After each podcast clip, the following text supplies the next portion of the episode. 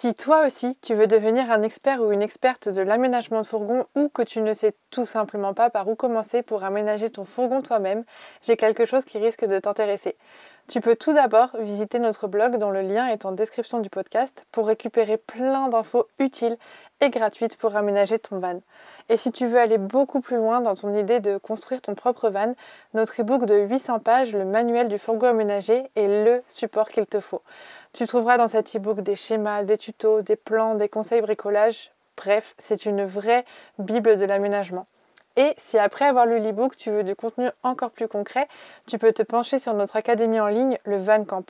Tu y trouveras des tutos vidéo pour aménager ton van étape par étape et tu pourras y être accompagné et conseillé individuellement sur ton projet par des experts. Tous les liens sont en description du podcast. En attendant, on te souhaite un très bon moment avec l'épisode qui suit.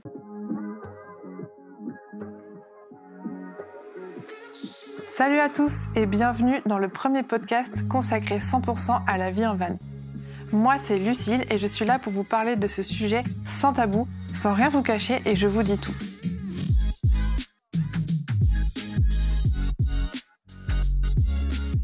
Ma mission c'est vraiment de vous expliquer à quoi ressemble la vie en van telle qu'on la connaît nous. Je vous transmets un peu ce que nous on a vécu pour que vous sachiez dans quoi vous vous lancez et vous donner aussi nos petits tips et nos petits conseils pour vous accompagner.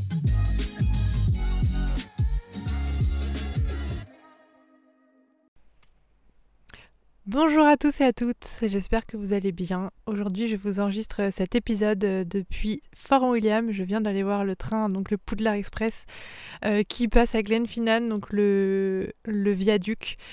C'était juste magique.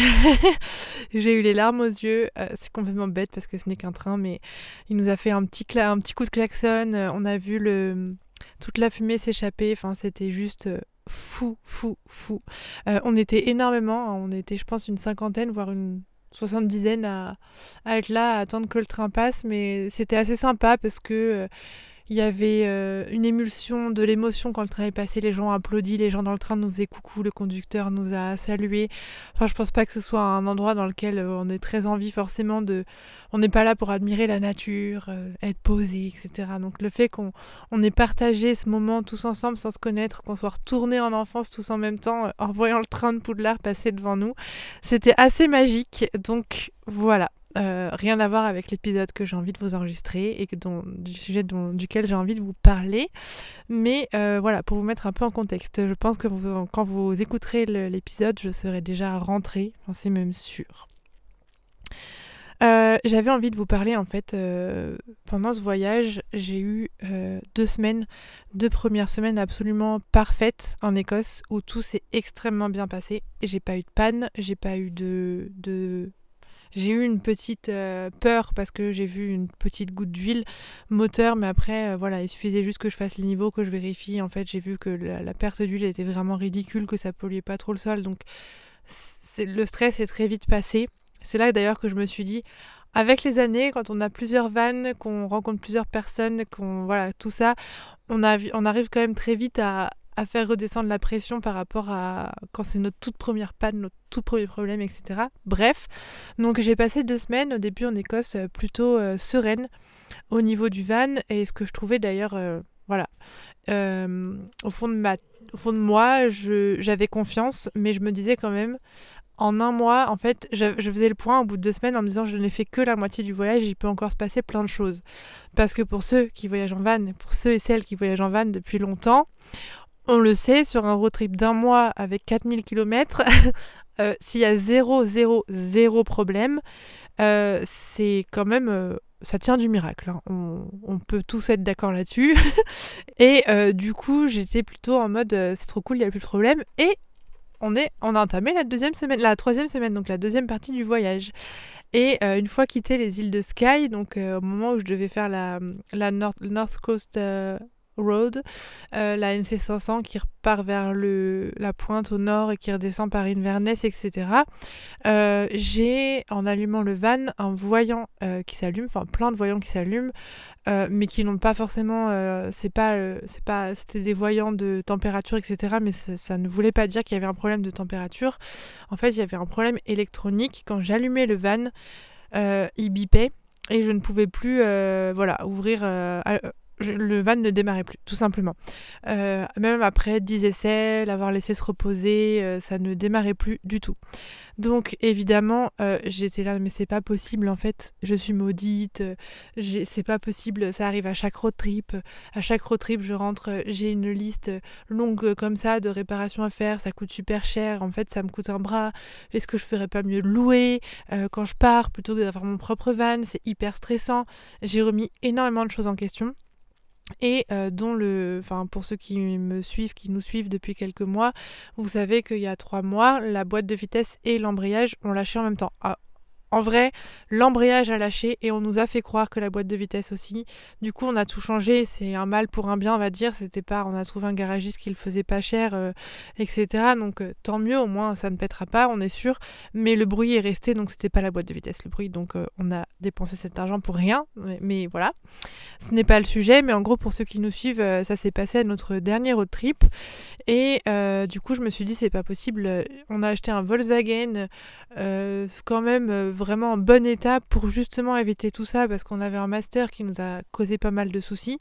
Non pas parce que c'était un master, mais parce que on s'est fait arnaquer en, Espagne, ils nous ont pourri la culasse et tout. Enfin bref, voilà. Mais euh, mais en gros, je me suis dit c'est pas possible. On va avoir, enfin, on aura des emmerdes à chaque road trip. En fait, ça ne s'arrêtera jamais. Euh, je vais commencer concrètement, je vous le dis sincèrement, le van, euh, déjà après qu'il y ait eu le problème de l'embrayage, j'ai commencé à stresser euh, dès que j'allumais la clé, à me dire qu'est-ce qui va se passer. Enfin, c'est comme les fuites de lanterneau. Hein. Une fois que le lanterneau est fui, qu'on a du mal à, à colmater la fuite, à trouver la source, et qu'une fois qu'on se dit yes, c'est fait, et qu'il y a encore une goutte, je peux vous dire que pendant longtemps, quand il pleut, on, serre les fesses. Donc c'est un peu pareil. Les vannes, euh, quand euh, on a eu deux, trois pannes de suite, en général, on se dit bon, ça va être quoi la prochaine, quoi. Donc voilà. Et en fait, en partageant sur Instagram, cette petite aventure, je me suis rendu compte que ce n'était pas du tout que moi. En fait, concrètement, euh, la vie en van, le voyage en van implique quasiment systématiquement des pannes plus ou moins importantes, pas forcément des pannes graves, mais implique très souvent un passage chez le garagiste, pour ne pas dire tout le temps. En tout cas, les personnes qui m'ont partagé leurs expériences, euh, une petite centaine, c'est pas non plus un échantillon très représentatif, c'est pas énorme, euh, m'ont dit euh, Ouais, moi aussi j'ai dû laisser mon van. Nos deux derniers road trips, on a abandonné nos vannes sur place, on a dû revenir les chercher plus tard. nous, on a écumé tous les voyages d'Écosse, t'inquiète, ils sont super sympas. nous, on a écumé tous les voyages d'Angleterre, t'inquiète, ils sont super sympas. moi, j'ai arrêté de compter au bout de 20 garages. Enfin, vraiment, on a eu, j'ai eu plein, plein de retours comme ça. Et c'est là que je me suis dit, mais en fait, au lieu de se dire, euh, voilà, je vais préparer mon van, euh, là, il va pas y avoir de panne, j'ai tout bien fait, c'est sûr que ça va être ok, euh, il va rien se passer, et du coup, se mettre dans une posture où, s'il se passe quelque chose, on va paniquer parce qu'on va se dire punaise mais j'avais tout bien fait, j'avais tout fait la vidange, bien entretenu, etc. Et sinon ça tombe quand même en panne, on va devoir quand même dépenser de l'argent, etc. Ça nous met dans une posture où on n'est pas prêt en fait à accepter forcément le l'imprévu de la panne. Et du coup, euh, le fait que les gens m'aient partagé cette expérience, comme quoi euh, quasiment la totalité de ceux qui envoyé un message euh, avaient vécu la même chose, en tout cas qui, qui voyageaient depuis plusieurs années avec le même van, euh, m'ont dit à chaque voyage on a, un problème. Il euh, y en a qui ont dû changer leurs injecteurs, d'autres qui ont dû changer leur turbo, euh, d'autres c'était juste la batterie qui est tombée en panne d'un coup, d'autres un problème électronique. c'était soit petit, soit gros, mais c'était pas forcément des petits problèmes ou pas forcément des gros, c'était un peu mélangé. Donc voilà, et, là je me suis dit, mais en fait, je pense que quand on part voyager en van, en tout cas avec un van d'occasion, avec un van neuf, je n'ai pas eu trop de retours parce qu'on est quand même beaucoup, en tout cas parmi ma communauté, euh, ceux qui me suivent et ceux avec qui je discute, ceux qui viennent au Van Life Fest, etc. Il y a quand même la majorité de personnes qui sont avec des vannes d'occasion entre 80 000 et encore 80 000, c'est pas beaucoup, mais entre allez, 80 000 et 300 000 kilomètres. Euh, donc ça, des fois, ça commence vraiment à, bien, bien euh, avoir beaucoup de kilomètres. Et du coup, avec un van d'occasion, clairement, j'ai appris de cette expérience en Écosse, de tout ce qui s'est passé dernièrement et euh, de tout ce qu'on m'a raconté, que il n'y a pas moyen en fait de faire un road trip. Euh, enfin, c'est pas qu'il n'y a pas moyen, parce que ça peut arriver. Ça peut arriver de faire un road trip et qu'il n'y ait aucun problème. Mais en général, quand on va accumuler les milliers de kilomètres, euh, qu'on va euh, avoir un van d'occasion, qu'on a, qui, a déjà bien servi, qu'on va forcer un peu dessus. N'oublions pas que nos vannes sont quand même très chargées en général. Donc euh, voilà, on peut s'exposer facilement en road trip à des problèmes. C'est pour ça d'ailleurs que suite, en fait inconsciemment, je pense que je le savais déjà, parce que à la base, je voulais pas partir en Écosse, je voulais partir aux Dolomites toute seule et je me suis dit euh, là, Lucille, tu pars juste avant le Van Life Fest, euh, c'est-à-dire quand tu rentres, c'est 5 jours avant le Van Life Fest. Euh, les Dolomites, c'est l'Italie, c'est la montagne. Le van, il est quand même chargé. Il fait 3 tonnes 5 quand tout est chargé, donc il est chargé à bloc. T'es pas trop sûr de la boîte de vitesse qui apparemment fait encore du bruit, on sait pas trop, donc voilà. Les garages italiens, je voudrais pas faire euh, voilà d'amalgame, mais euh, clairement c'est pas le même délire que les garages anglais et les garages écossais au niveau de l'honnêteté. Voilà, c'est ça que je cherchais comme mot. En général, voilà, on a eu quand même beaucoup de retours sur les garages espagnols et italiens qui sont quand même vachement moins honnêtes que les garages écossais et anglais qui vont être vachement plus dans l'aide, l'entraide, etc. Moi, le, petit garage que je suis allée voir pour le problème électronique, pour euh, qu'il euh, qu'il remette à zéro avec la valise, il m'a pas fait payer. Il m'a vraiment euh, il m'a aidé, c'est tout, ça lui a pris 10 minutes et il m'a pas fait payer. Donc c'était vraiment très cool de sa part. Et voilà, donc on est quand même sur quelque chose à partir du moment où le mec ne te fait pas payer, tu te dis il est vraiment là pour t'aider. Donc, euh, donc euh, voilà, bref, le, sujet est que euh, je n'ai pas voulu partir toute seule dans les Dolomites en me disant si je dois laisser mon van en Italie chez un garagiste avant le Van Life c'est la cata. J'avais beaucoup plus confiance, même malgré le fait qu'il qu'il faille traverser la mer, à tomber en panne en Écosse. Donc je pense qu'inconsciemment, je savais que ça pouvait fortement arriver. au final, la panne n'est pas grave, je peux redémarrer, je peux bouger avec le van Enfin, c'est pas grave, je sais pas, mais en tout cas, je peux bouger avec le van.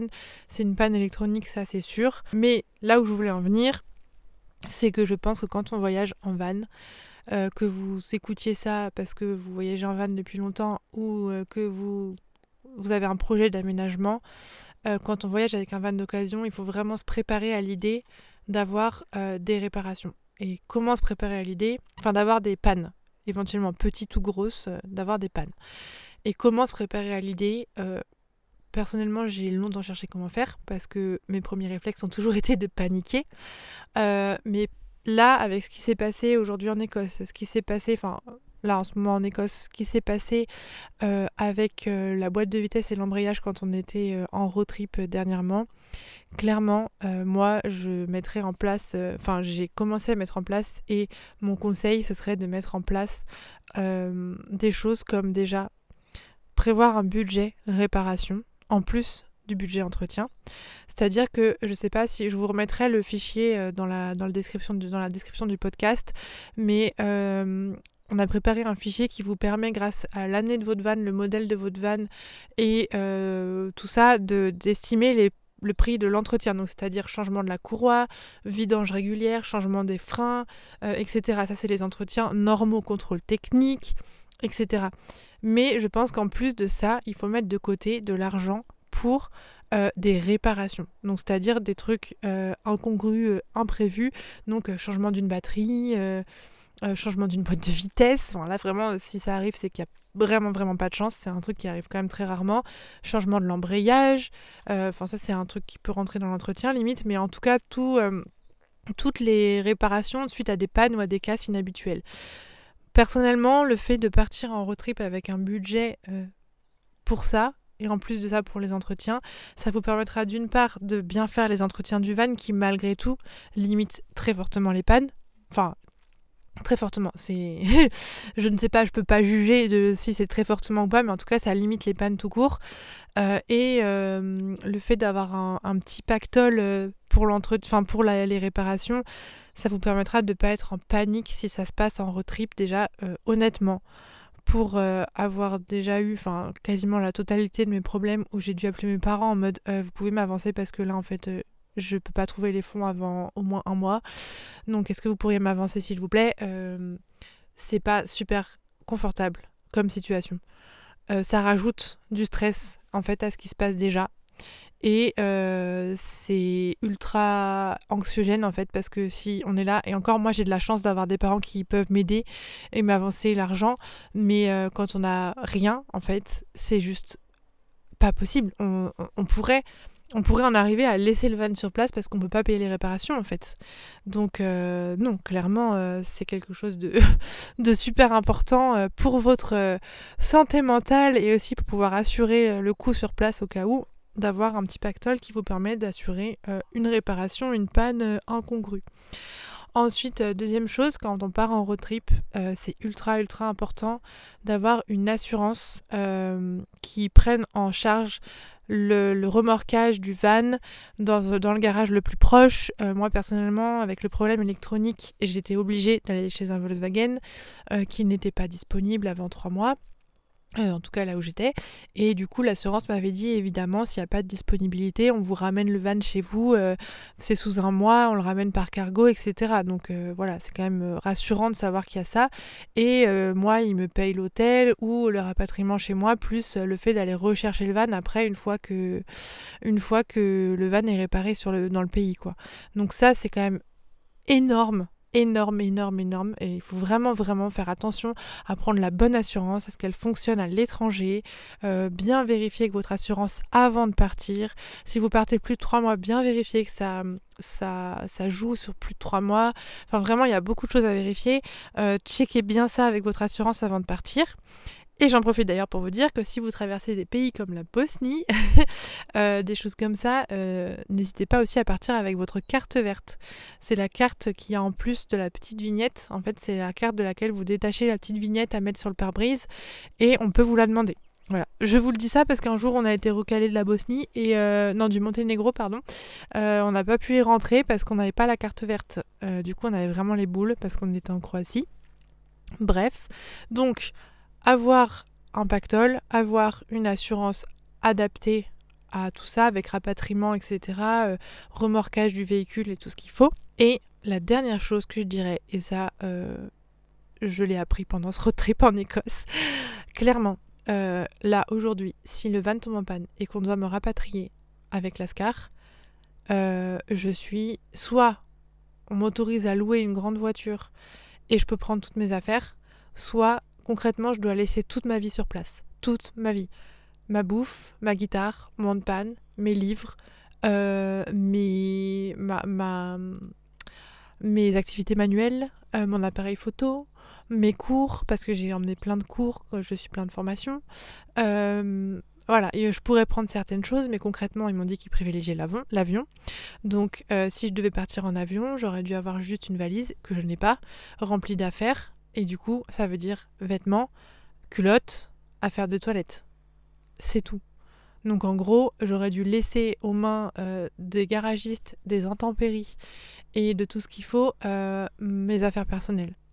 Donc concrètement, j'ai pris la décision dans ce road trip en Écosse de ne plus jamais partir avec le van où il y a toute ma vie dedans. Déjà, au moins je consommerai moins parce qu'il y aura moins de poids dedans, mais surtout en fait, si je dois rentrer et être rapatriée, euh, mes affaires ne sont pas dans le van. Parce que ça rajoute un stress énorme. Là, demain, honnêtement, on me dit euh, tu dois être rapatrié, tu reviens dans un mois, euh, quand le van sera réparé, du coup, prends quelques affaires et rentre chez toi. Si j'ai pas toute ma vie ici, que je sais que tout m'attend chez moi et que je vais pas galérer avec trois culottes pour un mois, parce que là, j'ai vraiment toute ma vie, c'est déjà beaucoup plus rassurant parce que l'assurance m'a dit clairement au téléphone, nous on assure votre véhicule en tant que voiture, pas en tant que camping-car. Du coup, si jamais vous avez euh, vos affaires, euh, votre vie dedans, bah c'est pas notre problème, entre guillemets. Donc, euh, c'est même pas entre guillemets, c'est pas notre problème. du coup, concrètement, j'ai décidé que je ne partirai plus jamais en road trip avec toutes mes affaires et que je ne prendrai que l'essentiel, ce qui casse un peu le, le côté on tourne la clé, on a notre maison sur nous, mais d'un autre côté, je préfère enlever les choses inutiles entre guillemets qui vont pas me servir pendant le road trip. Parce que là concrètement dans le van j'ai rajouté des choses qui sont rangées dans, dans notre autre van que je n'ai pas utilisé. Mon handpan, ma guitare, enfin si mon handpan, ma guitare, je les ai un peu utilisés, mais tout ce qui est mes aquarelles, euh, mes activités manuelles, les trois quarts de mes cours que j'ai pas le temps de lire, plein de livres que j'ai pris que j'ai pas le temps de lire parce que je fais beaucoup de randonnées, bah en fait tout ça j'aurais pu tout simplement ne pas les mettre dans le van et euh, d'enlever quelques affaires pour éviter d'avoir à tout ramener quand on est rapatrié, c'est moins chiant entre guillemets que de devoir euh, aller prendre des affaires, choisir ce qu'on veut emmener, etc. En tout cas, moi, pour moi, ça me paraît plus simple, je sais pas pourquoi. Donc voilà, si vous pouvez partir, si vous vivez en van ou euh, que vous avez, euh, je sais pas, euh, que c'est votre seul espace de stockage, le van, pourquoi pas temporairement, le temps que vous partez en road trip, décharger quelques trucs du van et, et, les stocker quelque part le temps de votre road trip. Après, quand vous partez six mois, ça se chevauche sur l'été, l'hiver, que vous travaillez en même temps, que euh, je sais pas, euh, y a, vous avez besoin de beaucoup de choses parce que vous savez qu'en six mois vous allez lire beaucoup de livres, etc. C'est autre chose. Euh, c'est un peu plus compliqué, mais quand on part deux semaines, trois semaines, un mois, voire deux, honnêtement, il y a plein de monde qui m'ont dit J'étais en road trip deux mois et je n'ai pas ouvert un seul livre, je n'ai pas du tout joué de guitare et je n'ai pas du tout fait de peinture comme j'aurais voulu le faire. Parce qu'en vrai, en road trip, on prend tellement de temps à être dehors, à profiter des randos, de voir les trucs, à, conduire, à faire, la, à, faire la bouffe concrètement parce que ça prend du temps, à se doucher parce que ça prend plus de temps qu'en maison. On est tellement occupé tout le temps qu'au final, on a beaucoup moins le temps de faire des choses. Enfin, c'est à nuancer, ça dépend de comment on, ça dépend de comment on voyage. Si on voyage en mode slow travel, bien sûr qu'on a le temps de peindre, de dessiner, etc. Et si c'est quelque chose qui est super important, euh, bien sûr qu'il faut les emmener. Ça c'est encore une fois, je, parle de ma situation, de mon expérience, de ce que moi je, comment je vis le road trip. Mais en général, euh, c'est quand même, euh, voilà, sur un mois, j'ai quand même reçu beaucoup de retours comme quoi oui j'ai pas ouvert une seule formation, j'ai pas ouvert un seul livre, j'ai pas lu tous les livres que je voulais, enfin voilà, parce qu'on est beaucoup dehors, etc. Après encore une fois ça dépend des gens, mais si vous pouvez limiter au maximum euh, les choses que vous emmenez pour éviter d'être désemparé et de, de, laisser sur le bas de la, sur le, sur le bas côté l'intégralité de votre vie, ça peut être aussi rassurant parce qu'en vrai le van c'est très très très embêtant qu'il reste sur place, mais c'est beaucoup moins embêtant si vous n'avez pas toutes euh, vos affaires dedans. Voilà. Donc ça, c'était tous mes petits conseils euh, par rapport, euh, en fait, euh, comment gérer les pannes quand on voyage en van, parce que c'est quelque chose de hyper anxiogène. Je sais qu'il n'y a pas beaucoup de monde qui comprennent. Enfin, moi personnellement, mais il y a certains de mes amis ou certains de mes connaissances qui me disent, bah ça va, ton van il est en panne, tu le laisses sur place, tu rentres et basta. Ouais mec, en fait c'est ma maison, c'est ma vie, j'ai tout dedans. Enfin c'est comme si toi on me disait, bah pars de ta maison pendant un mois et puis t'inquiète, ça va aller ouais, non, ça va pas. Donc, euh, concrètement, euh, voilà les petits conseils que j'ai à donner pour, euh, pour pouvoir mieux vivre les pannes, en tout cas, les pannes graves. Les pannes pas graves, c'est pas grave, mais les pannes graves qui nécessitent de laisser le van sur place, c'est toujours plus sympa d'avoir une assurance, d'avoir de quoi voir venir financièrement et de pouvoir ne pas laisser toute sa vie sur place. D'ailleurs, je voulais juste rajouter quelque chose au niveau de l'argent euh, à prévoir. Euh, sachez que hum, nous, on a été très surpris, ce qui a beaucoup participé à notre anxiété et à notre euh, au fait qu'on soit désemparé de ce qui se passe avec le van. on a été très surpris de, de voir que vivre en van, c'était pas du tout plus économique que de vivre en appartement en tout cas vivre et voyager en van. Parce que entre les entretiens, les réparations, les pannes, les casses et tout ça, euh, concrètement, pour vous donner une idée, si vous n'avez pas écouté le précédent podcast sur le coût d'entretien d'un van, euh, l'entretien et les réparations euh, de, de Calimero, depuis le début de quand on l'a acheté, tenez-vous bien, on est à peu près, alors attendez, je vais vous dire parce que j'ai l'application, en entretien, on est à 6300 euros euh, depuis euh, le début, enfin fin 2019. Donc euh, depuis qu'on l'a en fait. Donc fin 2019, ça veut dire que ça fait concrètement deux ans et demi. Donc si ça fait ça équivaut à 4 euros par jour. Donc ça fait 6300 divisé par on va dire 27. ouais c'est à peu près ça. On est à 233 euros par mois d'entretien et de réparation sur Calimero euh, qu'on a réellement payé et euh, sans compter l'essence euh, et tout ça. Donc concrètement sans compter l'eau, les laveries et tout. Donc concrètement, Aujourd'hui, je, ne, je change un peu d'avis sur la question. Je ne dirais plus que vivre en van, c'est moins cher qu'en appartement.